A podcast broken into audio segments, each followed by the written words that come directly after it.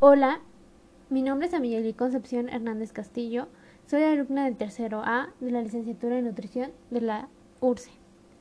En esta ocasión voy a hablarles sobre los minerales y las vitaminas, especialmente del papel que juegan los alimentos y en nuestro organismo. Tanto los minerales como vitaminas forman el grupo llamado micronutrientes y se les llama así porque son nutrientes que se necesitan en cantidades pequeñas, pero que son de suma importancia para el organismo. Empezaré hablando sobre los minerales. Bueno, los minerales son nutrientes inorgánicos esenciales y que su presencia e intervención en nuestro organismo es imprescindible para la actividad de las células.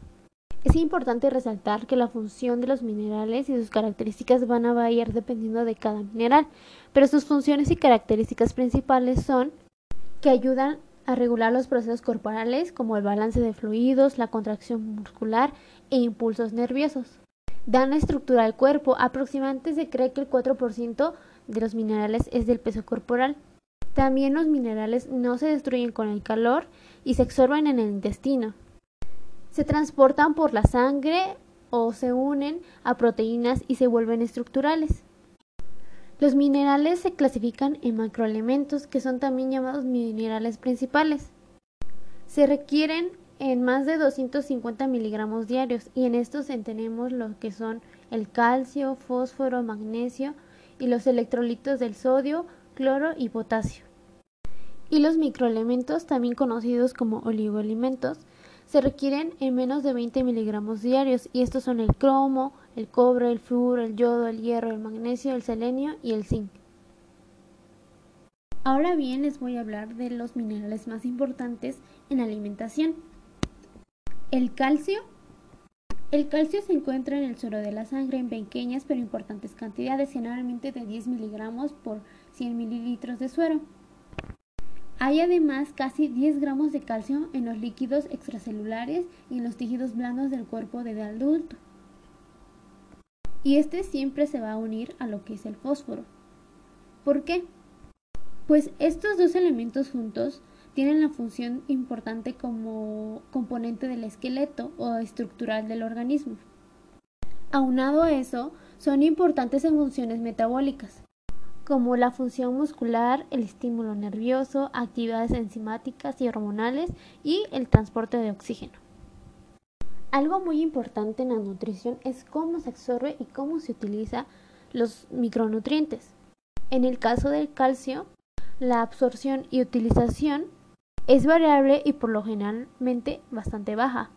Se relaciona con la absorción del fósforo y otros minerales importantes constituyentes del hueso. Por ejemplo, también es importante la vitamina D. Así que si una persona carece de vitamina D, no será muy absorbible el calcio, aunque su consumo sea de acuerdo a lo establecido. El calcio además que no se absorbe se secreta por la materia fecal y el exceso de calcio se secreta por la orina y el sudor. Las necesidades permitidas en un adulto es de 400 a 500 miligramos. En los niños es de 400 a 700 miligramos y en las mujeres embarazadas y madres lactantes es de 800 a 1000 miligramos por día. Los alimentos recomendables para el consumo de calcio son verduras de hoja verde, semillas y cereales, quesos y productos lácteos. Otro mineral importante es el hierro. La mayor parte del hierro corporal está presente en los glóbulos rojos, sobre todo en el componente de la hemoglobina, y lo que resta se encuentra en la mioglobina. La principal función biológica del hierro es el transporte de oxígeno a varios sitios del cuerpo. La hemoglobina en los eritrocitos es el pigmento que lleva el oxígeno a los pulmones y los pulmones a los tejidos. Por la circulación mientras que la mioglobina se encuentra en el tejido muscular del esqueleto, el corazón, que capta el oxígeno de la hemoglobina. Y el, hierro también está en la peroxidasa, en la catalasa y en los citocromos. Es muy importante mencionar que el hierro es un elemento que ni se agota ni se destruye en el cuerpo, que funciona normalmente, pues a diferencia de otros minerales, el hierro no necesita excretarse, a lo mejor solo cantidades muy pequeñas aparecen en la orina y en el sudor. Pues el hierro es liberado cuando los eritrocitos envejecen y se agotan. Estos se absorben y se utilizan una y otra vez para generar más o nuevos eritrocitos. Ahora bien, es importante mencionar que como sabemos el hierro se va a estar conservando en nuestros eritrocitos a lo largo de nuestra vida, pero es muy importante que las mujeres en edad fértil que pues menstruan lleven algún suplemento o una alimentación eh, adicional a hierro para no perder o compensar más de lo que se necesita.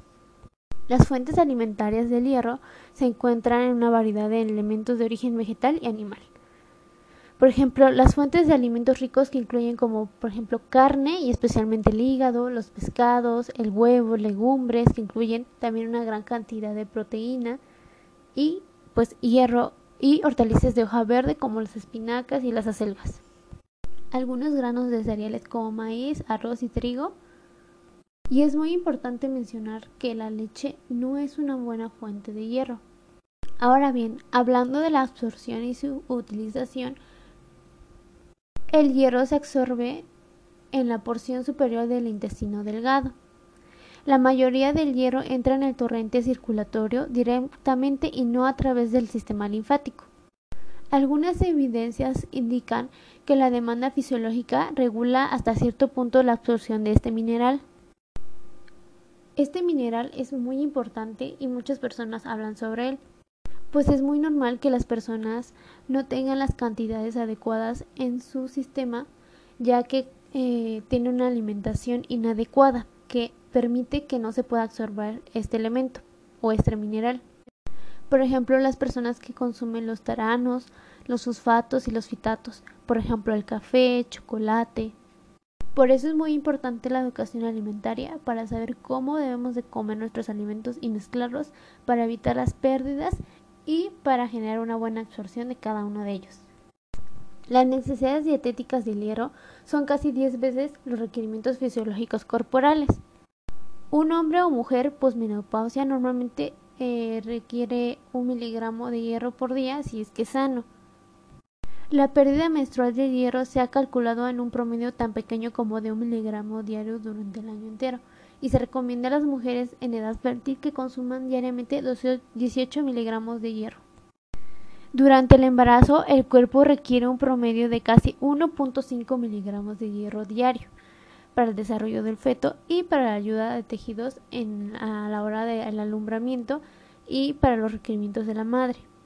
En esta etapa es muy importante la suplementación y se recomienda que sea a partir del segundo y tercer trimestre del embarazo. Las mujeres lactantes utilizan el hierro para suministrar los 2 miligramos aproximados de hierro por litro en la leche materna. Ahora bien, vamos a hablar del yodo. El yodo en el cuerpo sufre el yodo en el cuerpo funciona como un componente esencial de la hormona de la glándula tiroidea, la glándula endocrina situada en la parte inferior del cuello. En los niños, eh, el yodo ayuda al crecimiento y desarrollo normal e incluso al desarrollo mental. Ahora bien, hablando de su absorción, el yodo se absorbe en el intestino como yoduro y el exceso se secreta por la orina. Es importante mencionar que la hormona estimulante de la tiroides, también llamada HET, de la glándula pituitaria, influye en la secreción de la tiroxina y la captación de yodo. Por eso que en una carencia grave de yodo los niveles de ETH se encuentran altos y los niveles de tiroxina muy bajos. Las fuentes alimentarias del yodo se hallan ampliamente en piedras y suelos. Es por eso que todas nuestras verduras van a contener una gran cantidad o una considerable cantidad de yodo, ya que son cultivadas en la tierra.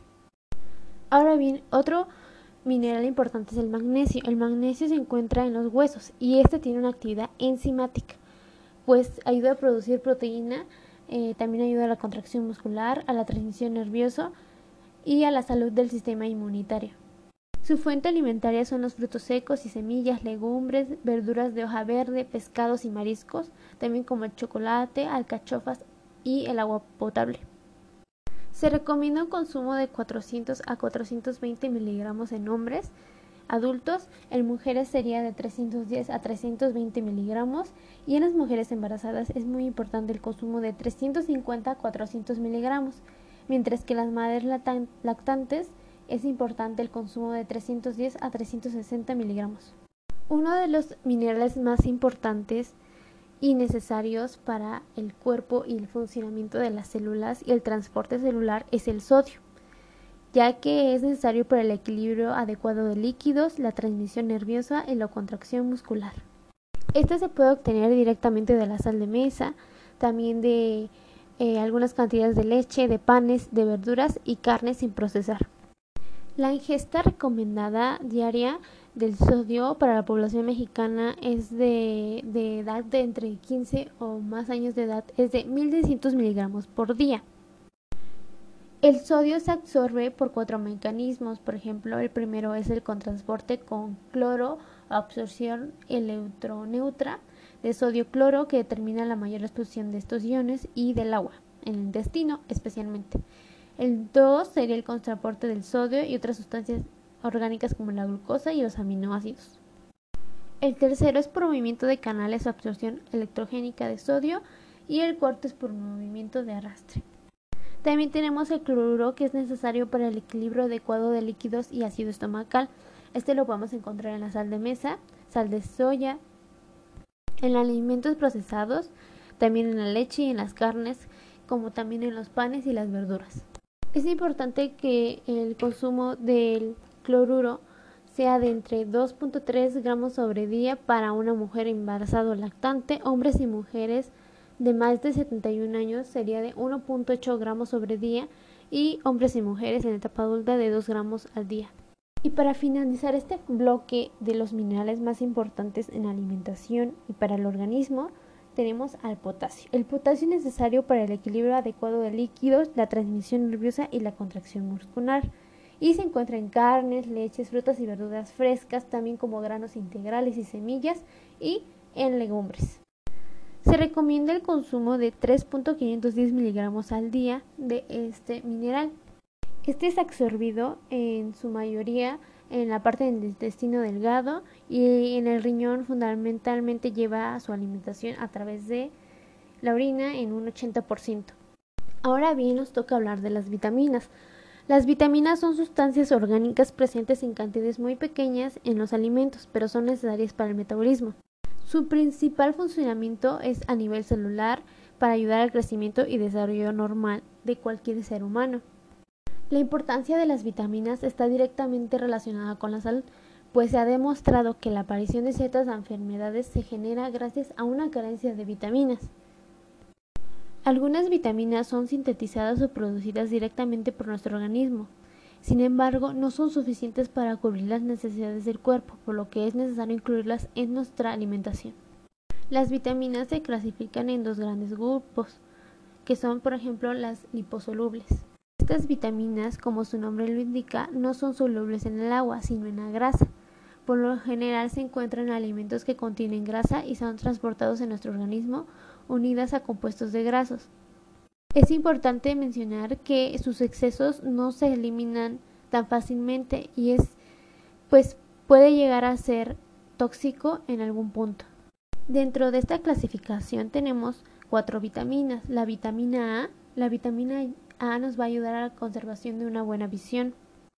También promueve el crecimiento de células y tejidos del cuerpo. Además, es un antioxidante por lo que puede prevenir ciertos tipos de enfermedades, incluyendo las típicas de edad avanzada. Además, ayuda a la erradicación de los radicales libres. Su fuente alimentaria es principalmente de productos animales, por ejemplo la mantequilla, huevos, leche y también carne y algunos pescados. La con versión de la betacaroteno a vitamina A se realiza en las paredes del intestino. Es muy importante mencionar que vamos a perder el caroteno y la vitamina A si es que los ponemos a eh, temperaturas muy altas, por ejemplo el sol en las hojas verdes o en la cocción de ciertos alimentos. Eh, es importante mencionar que el betacaroteno es eh, la fuente alimentaria o el suministro de vitamina A más este, popular en todos los países.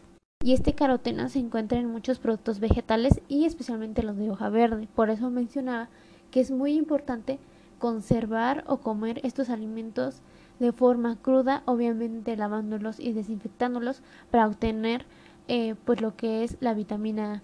Como mencionaba, esta, este grupo de vitaminas es tóxico. En el caso de la vitamina A, eh, si se consume en cantidades grandes, puede ayudar o puede perjudicar a los huesos.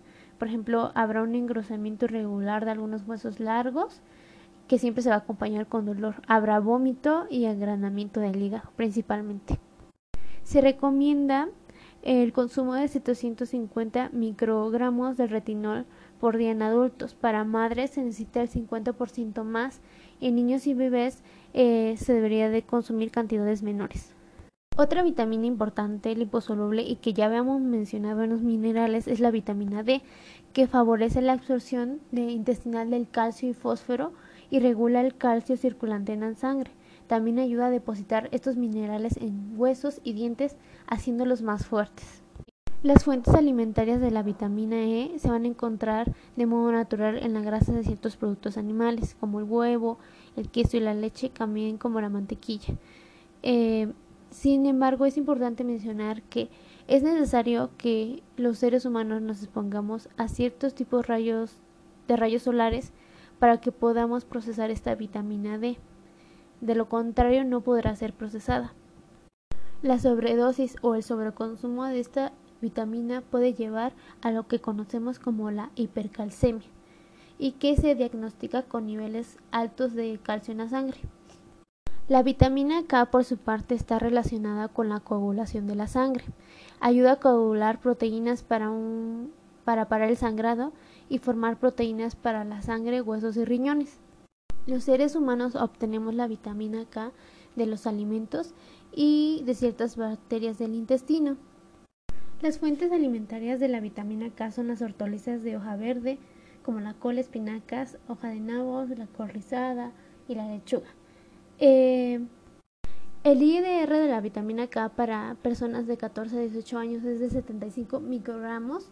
En hombres adultos mayores de 19 años es de 120 microgramos. En mujeres adultas igual de mayor de 19 años de edad es de 90 microgramos. Y en adolescentes como embarazadas y mujeres en periodo de lactancia es de 75 microgramos. Y para cerrar este segmento tenemos a la vitamina E. La vitamina E tiene propiedades antioxidantes y anticoagulantes. Ayuda a prevenir la oxidación del colesterol LDL y puede reducir el riesgo de enfermedades y condiciones del corazón. Los seres humanos la obtenemos principalmente de aceites vegetales y cereales de grano entero.